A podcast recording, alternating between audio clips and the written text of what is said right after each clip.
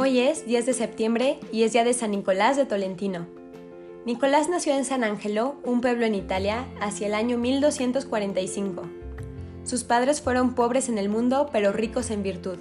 Se cree que Nicolás fue fruto de sus oraciones y de una devota peregrinación que hicieron al santuario de San Nicolás de Bari, en el que su madre, que estaba avanzada en años, le había rogado a Dios que le regalara un hijo que se entregara con fidelidad al servicio divino. En su bautismo, Nicolás recibió el nombre de su patrón y por sus excelentes disposiciones, desde su infancia se veía que había sido dotado con una participación extraordinaria de la divina gracia. Cuando era niño, pasaba muchas horas en oración. Solía escuchar la divina palabra con gran entusiasmo y con una modestia tal que dejaba encantados a cuantos lo veían.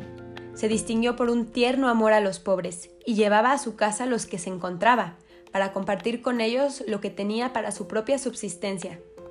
Desde su infancia, se decidió a renunciar a todo lo superfluo, así como practicar grandes mortificaciones y desde temprana edad adoptó el hábito de ayunar tres días a la semana, miércoles, viernes y sábados. Cuando creció, añadió también los lunes. Durante esos cuatro días solo comía una vez por día a base de pan y agua. Su mayor deleite se hallaba en leer buenos libros, en practicar sus devociones y en las conversaciones piadosas. Su corazón, le perteneció siempre a la iglesia.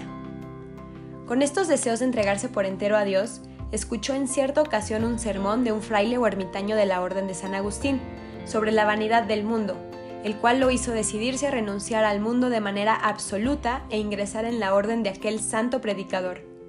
Esto lo hizo sin pérdida de tiempo, entrando como religioso en el convento del pequeño pueblo de Tolentino. Nicolás hizo su noviciado bajo la dirección del mismo predicador e hizo su profesión religiosa antes de haber cumplido los 18 años. Lo enviaron a varios conventos de su orden, en Recanati, Macerata y otros. En todos tuvo mucho éxito en su misión. En 1271 fue ordenado sacerdote por el obispo de Osimo en el convento de Singole. Su aspecto en el altar era angelical, las personas devotas se esmeraban por asistir a su misa todos los días, pues notaban que era un sacrificio ofrecido por las manos de un santo.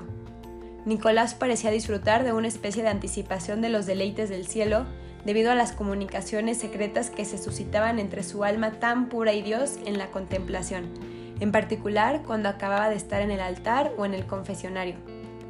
Durante los últimos 30 años de su vida, Nicolás vivió en Tolentino y su celo por la salvación de las almas produjo abundantes frutos. Predicaba en las calles casi todos los días y sus sermones iban acompañados de grandiosas conversiones. Solía administrar los sacramentos en los albergues de ancianos, hospitales y prisiones. Pasaba largas horas en el confesionario. Sus exhortaciones, ya fueran mientras confesaba o cuando daba el catecismo, llegaban siempre al corazón y dejando huellas que perduraban para siempre en quienes lo oían. También, con el poder del Señor, realizó innumerables milagros en los que les pedía no decir nada y no darle gracias a Él, sino a Dios. Los fieles estaban impresionados de ver sus poderes de persuasión y su espiritualidad tan elevada por lo que tenían gran confianza en su intercesión para aliviar los sufrimientos de las almas en el purgatorio. Esta confianza se confirmó muchos años después de su muerte, cuando fue nombrado el patrón de las santas almas del purgatorio. Hacia los últimos años de su vida, cuando estaba pasando por una enfermedad prolongada, sus superiores le ordenaron que tomara alimentos más fuertes que las pequeñas raciones que acostumbraba ingerir, pero sin éxito, ya que, a pesar de que el santo obedeció, su salud continuó igual.